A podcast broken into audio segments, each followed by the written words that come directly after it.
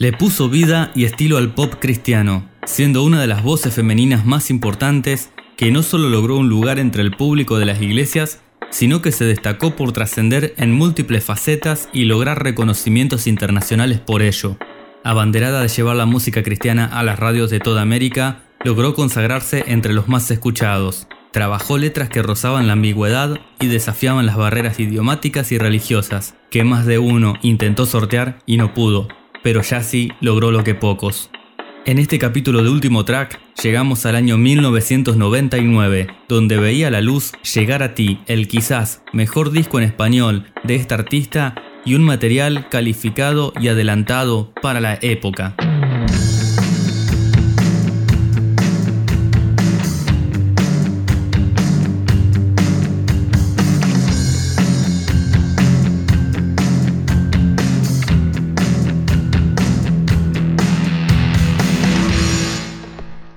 Sean todos muy bienvenidos a Último Track. Mi nombre es Facundo y así estamos comenzando un nuevo análisis, un nuevo capítulo en esta historia que hace muy poquito que hemos arrancado.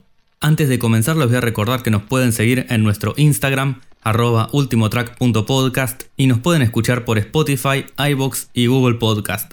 La plataforma que prefieras, la que sea de tu gusto, ahí estamos presentes para que nos puedas seguir. De esta manera y habiendo dado los saludos de rigor, Vamos a comenzar con nuestro prólogo, que son los dichos de propia producción. ¿Qué son los dichos de propia producción? Bueno, si nos venías siguiendo seguramente vas a saber que son frases de la casa que nosotros te regalamos para que puedas pensar, meditar, masticarlas, hacer tu cerebro un poco más flexible, pero lo más importante es que son propias y que nosotros te las regalamos a vos por si podés sacar algo bueno de ellas. En el día de hoy vamos a tocar una frase muy utilizada en Argentina y calculo que es común a todos los países de Latinoamérica, que dice una verdad a medias y que nosotros creemos que merece un análisis, así que te la vamos a exponer con la segunda parte que nadie dice.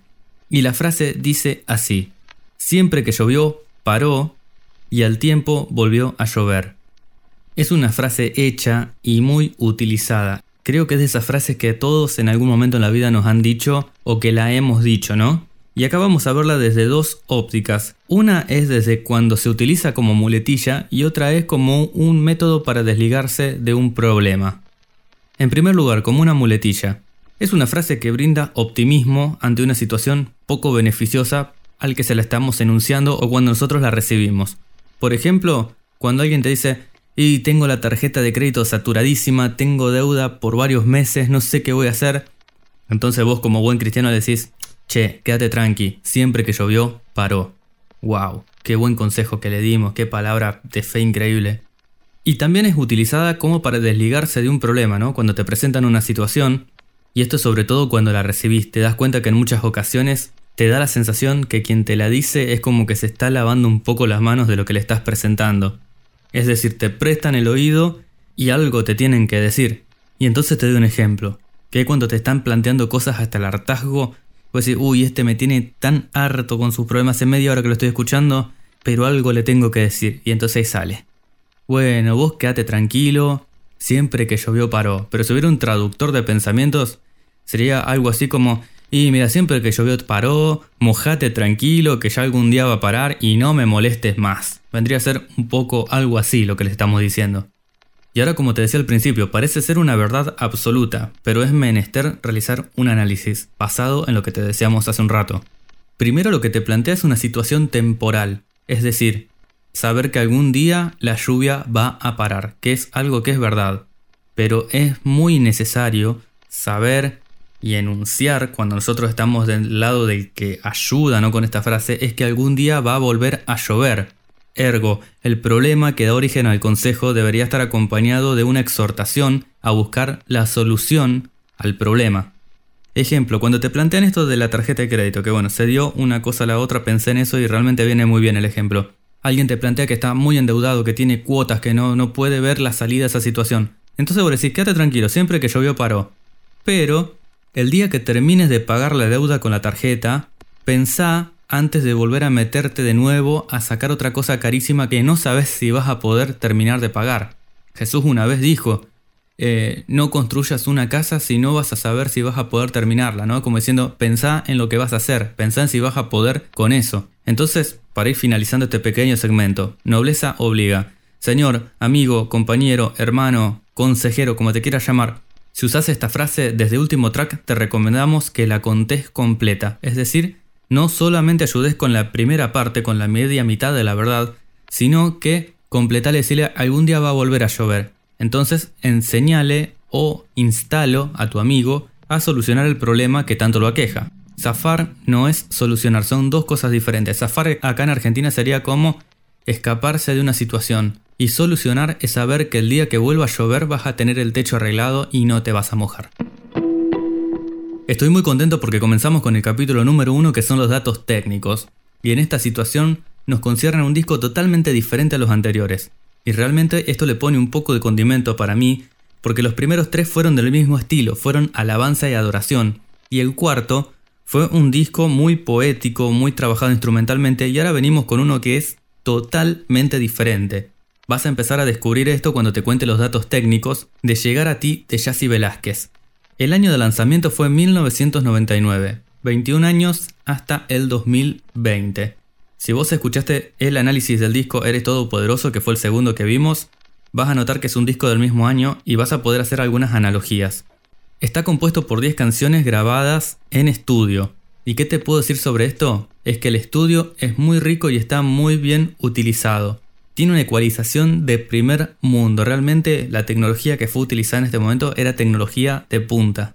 En cuanto a compositores, son varios y no es Yassi la compositora del disco. Y son varios porque son hombres. Quizás si no me entendés qué te quiero decir con esto, más adelante vamos a analizar un poquito esta situación. En cuanto a cómo se conforma instrumentalmente el disco, es muy abundante. Es como te decíamos de Marcos Vidal que era muy abundante, bueno, este es muy abundante pero en otro sentido. Tiene tanto batería, guitarras y pianos, tantos eléctricos como acústicos. Tiene bajo, tiene eh, muchos sintetizadores, tiene trompetas, sax, acordeón, eh, arreglos de cuerdas de los que me acuerdo que va teniendo. En fin, tiene todo lo que el ritmo latino, el pop latino puede llegar a admitir. Lo tiene todo. Algo que me gusta y que lo he analizado, le he prestado atención cuando escuché nuevamente este disco para hacer este capítulo, es que es pop pero es muy instrumentado. Es decir, no hace un abuso de lo electrónico, utiliza ese recurso, no lo abusa. Vale decir que es un disco que no tiene invitados y que tiene una duración de 47 minutos y 38 segundos, es decir, 4 minutos 20 por canción, que coincide casualmente con el último disco que vimos, 4.20 de promedio por canción. Capítulo número 2, anotaciones al margen. ¿Qué son las anotaciones al margen? Bueno, son todas esas cosas que nosotros cuando estamos analizando el disco las anotamos y que por ahí al que no es muy frecuente, muy habitué de este disco, de esta música o de escucharla con cierto criterio no lo tiene en cuenta, pero nosotros te la vamos a contar. Primero y principal tenés que saber que es un disco que tiene un aire muy fresco. Es de esos discos que cuando vos los escuchás te cambian el humor, te sacan una sonrisa, tiene eh, mucha alegría en la música.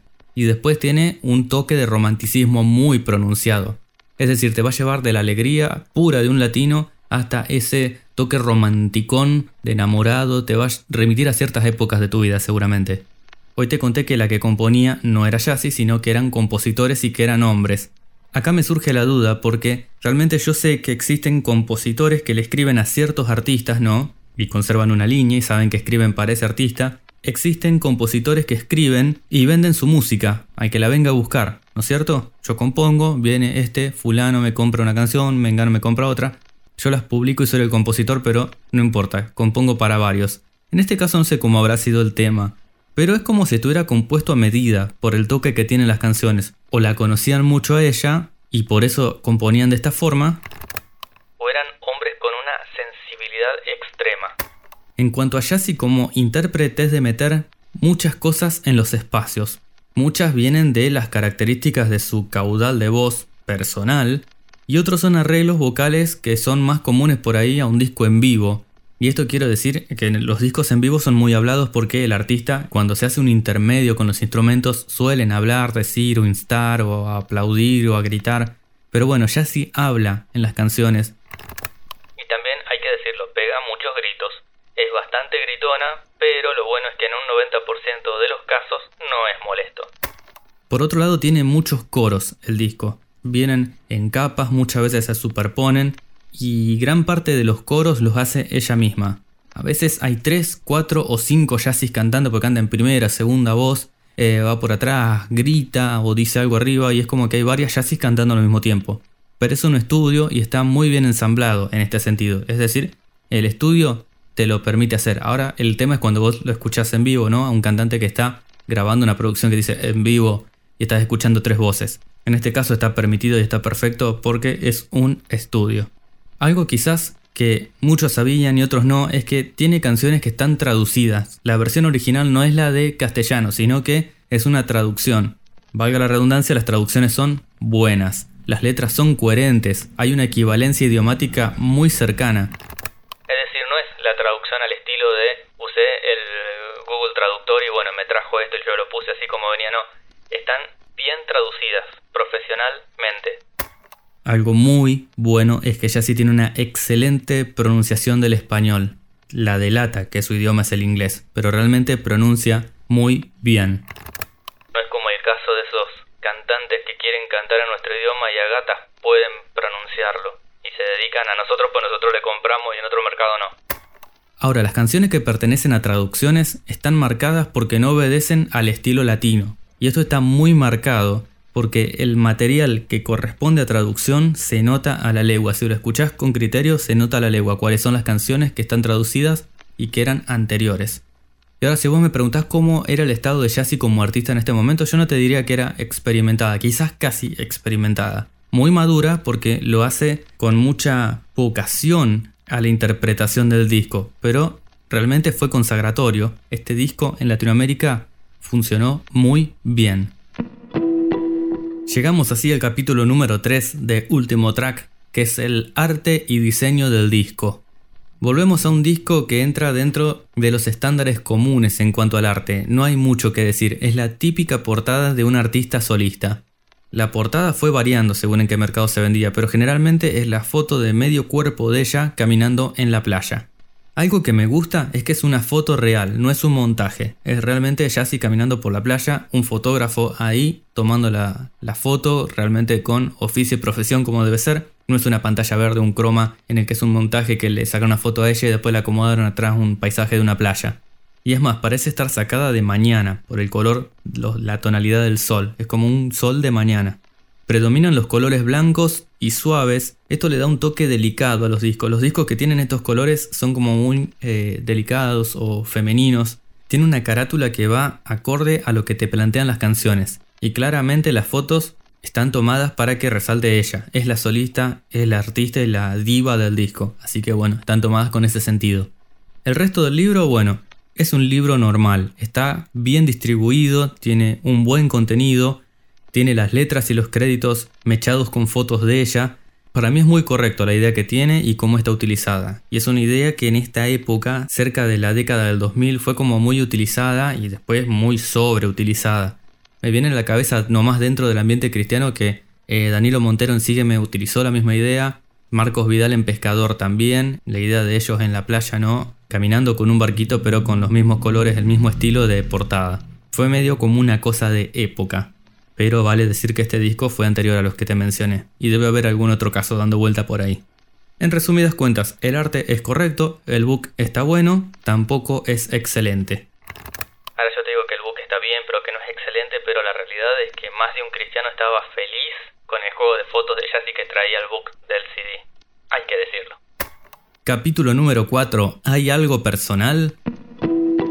Y como siempre te digo, siempre hay algo personal, porque antes salían los discos y no habían plataformas musicales como ahora, entonces los discos se escuchaban enteros. Y sobre todo estos discos que ya están añejados por los años, siempre hay algo personal. ¿Cómo conocí el material? Bueno, de oídas lo tenía por la radio. ¿Y cómo lo tenía por la radio? Y es porque en la ciudad en la que yo vivía y en la que vivo actualmente, en ciertas calles habían altavoces. Y estas canciones de yo de andar en bicicleta, yo era adolescente en esa época, las tenía escuchadas de la calle y cuando me prestaron el disco y escuché y me dijeron que era un disco cristiano, realmente fue como una sensación de decir, uy, qué bueno, habían canciones nuestras en la calle puestas y están buenas. Y otra cosa que me sorprendió cuando tuve la oportunidad de escuchar el material bien, el disco original en calidad, fue la calidad que tenía el mismo. Es un trabajo que sea cristiano y que esté tan bien hecho.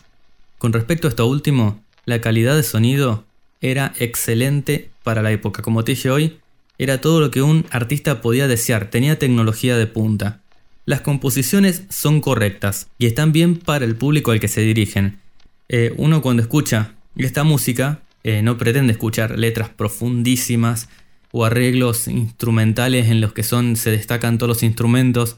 Uno sabe que es música hecha para una cierta edad, ¿no? Para un cierto público y que eh, es alegre o es romántica, no tiene que tener eh, otros condimentos. Entonces las composiciones están correctas con respecto a esto.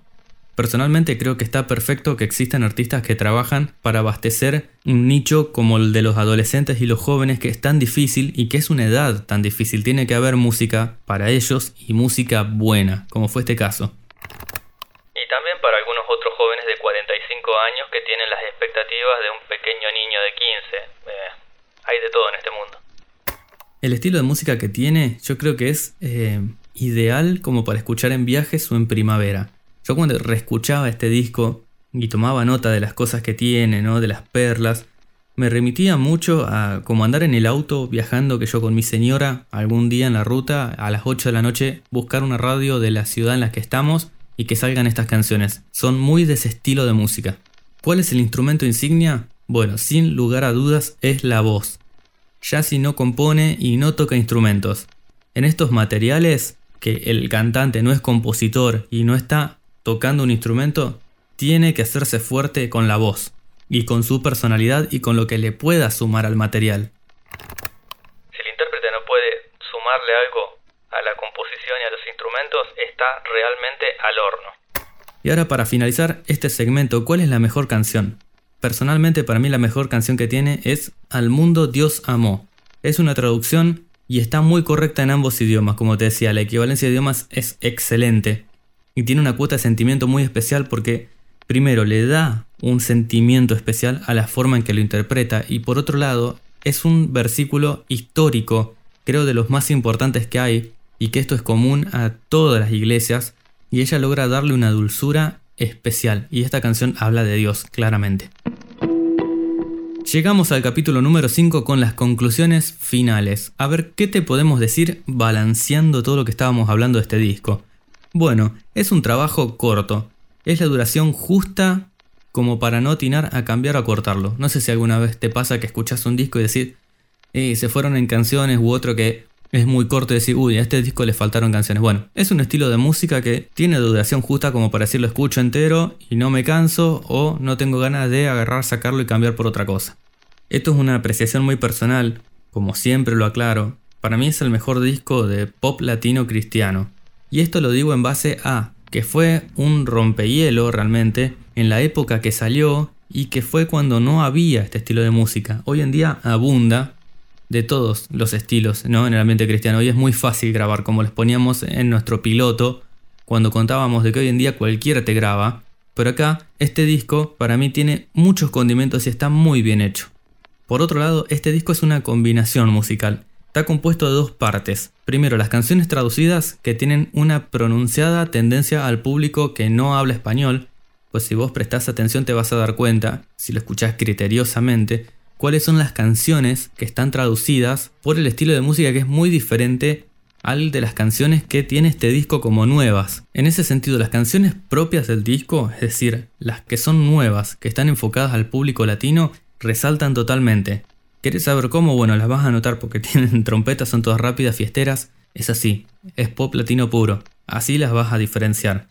Hay que agarrar y decir que tiene un gran ingenio y darle una cuota de reconocimiento al productor porque pocos discos pueden satisfacer de la forma que este lo hace ambos públicos, al del norte y al del sur, porque realmente tiene los dos estilos metidos y los dos funcionan, no es como que vos decís, bueno, no, no se puede mezclar, es muy marcada la diferencia que hay, o es como esos discos que son salpicados de lo mejor de fulano de tal, que tiene canciones de las más viejas a las más nuevas y decís se escuchan diferente. No, el disco está perfecto. Y esto también, además del reconocimiento al productor, hay que darle un reconocimiento a Yassi porque es de los pocos artistas que pudieron jugar en ambas canchas. Es decir, trabajar para dos públicos diferentes y tener reconocimiento en los dos lugares.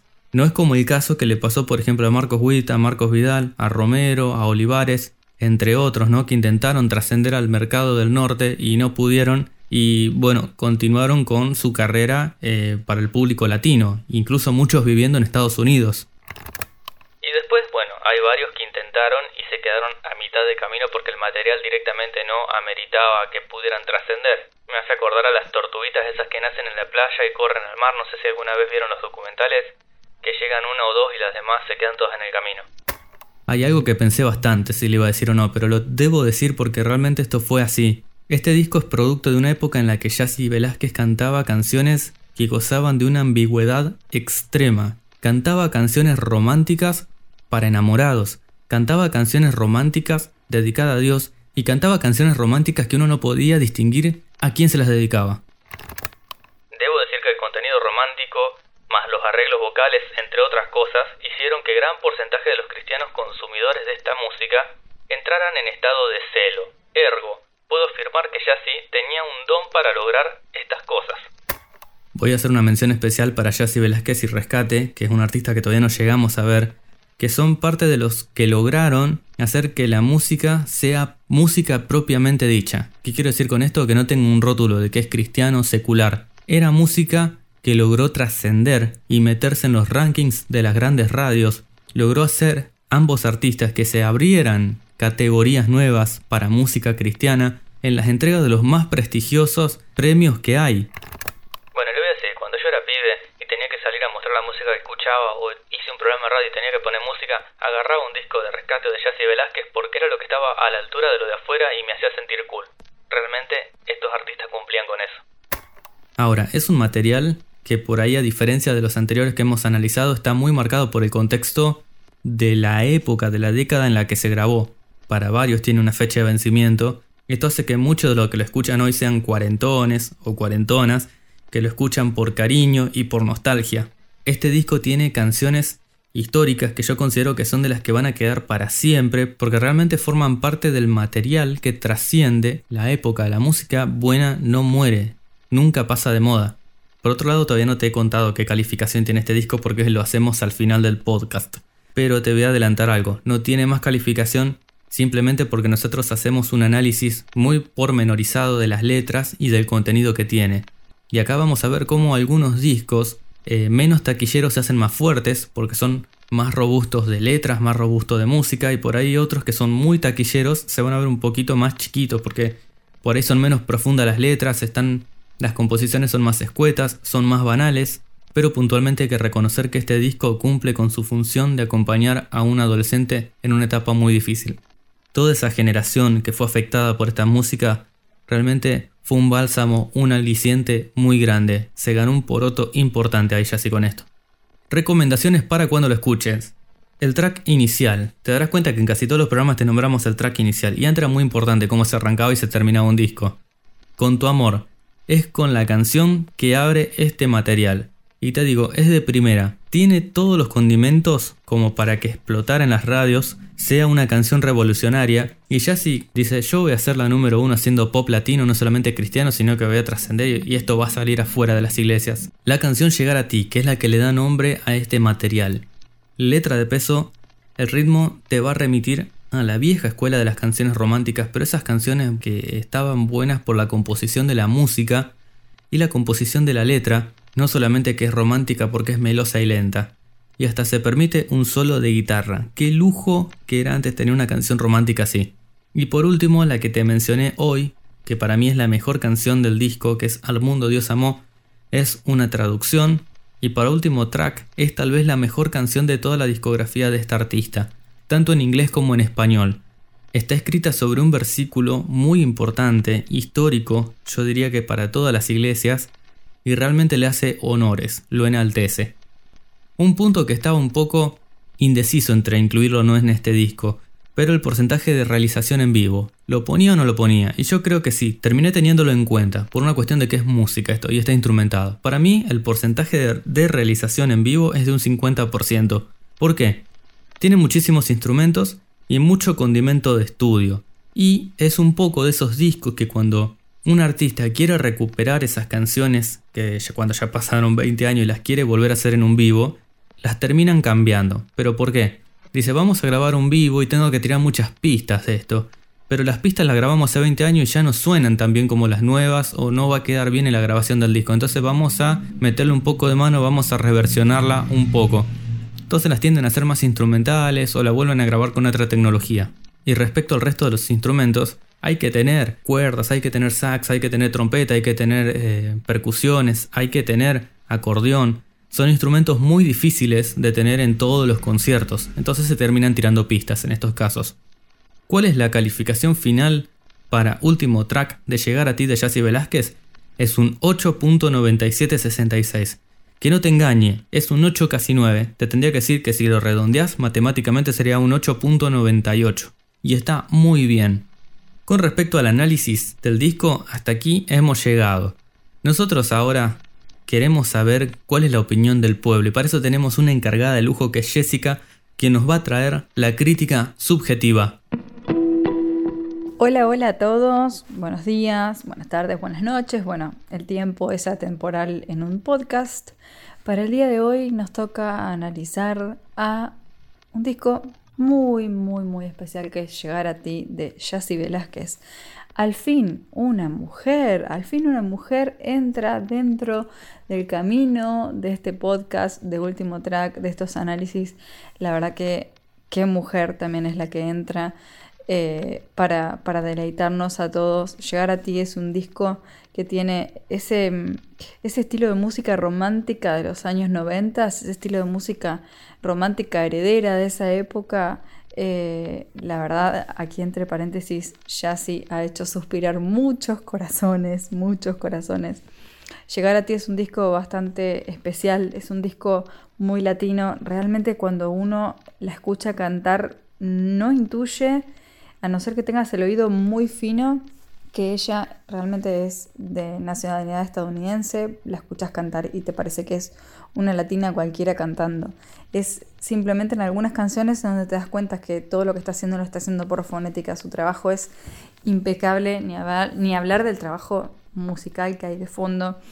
Em, la composición de las letras es espectacular, pero tengo que decir esto porque mm, subjetivamente pienso que es un disco que fue hecho con la intención de no pegar en el ambiente cristiano, es decir, era como la primera vez que escuchábamos un disco y wow, mm, no puedo creer, realmente hay un tema en el que hace alusión a Dios. El resto parecía como que vos simplemente estabas escuchando una canción normal y esa es la razón principal por la cual ella se hizo hiper mega recontra archi famosa, la llamaron de bueno, probablemente Facu pueda explicar esto más que yo porque lo sepa y es probable que algo diga en su podcast, pero la llamaron de radio, de televisión. Ella, bueno, tuvo una carrera espectacular. Es un disco fabuloso. Yo conocí este disco después de conocer a Dios y tengo que decir que no es uno de mis discos favoritos. Yo soy más de la nueva Yassi Velázquez, de la Yassi Velázquez que surgió cuando se casó con el líder de una de mis bandas favoritas que es Salvador. Eh, ejemplo, lo voy a decir acá porque quiero contarles, por si no lo conocen, mi disco favorito de Jazzy es Love Loud. Si no lo conocen, vayan a buscarlo, búsquenlo en Spotify, búsquenlo porque es un disco espectacular. Pero se acaba mi tiempo y esta es la reseña que le quiero dar de Jazzy Velázquez. Espero que les guste, no sé si estarán de acuerdo conmigo. Eh, pero es un disco para escuchar, es un disco que te retrotrae la música romántica del 90, esa música que, esa, música que al escuchar las voces dulces de las mujeres simplemente entrábamos en esos trances y no sé, a veces eran nostálgicas, a veces teníamos ganas de sufrir un poquito de llorar, a veces simplemente nos acompañaban y nos hacían bien. Pero es un discazo y creo entender por qué Facundo lo, eligió. Em, musicalmente es un 10. Eh, hasta aquí mi reseña, espero que les guste, un abrazo grande a todos. Bueno, le damos muchas gracias a Jessica por esta colaboración, este aporte a nuestro podcast. Para nosotros es muy importante demostrar que somos democráticos.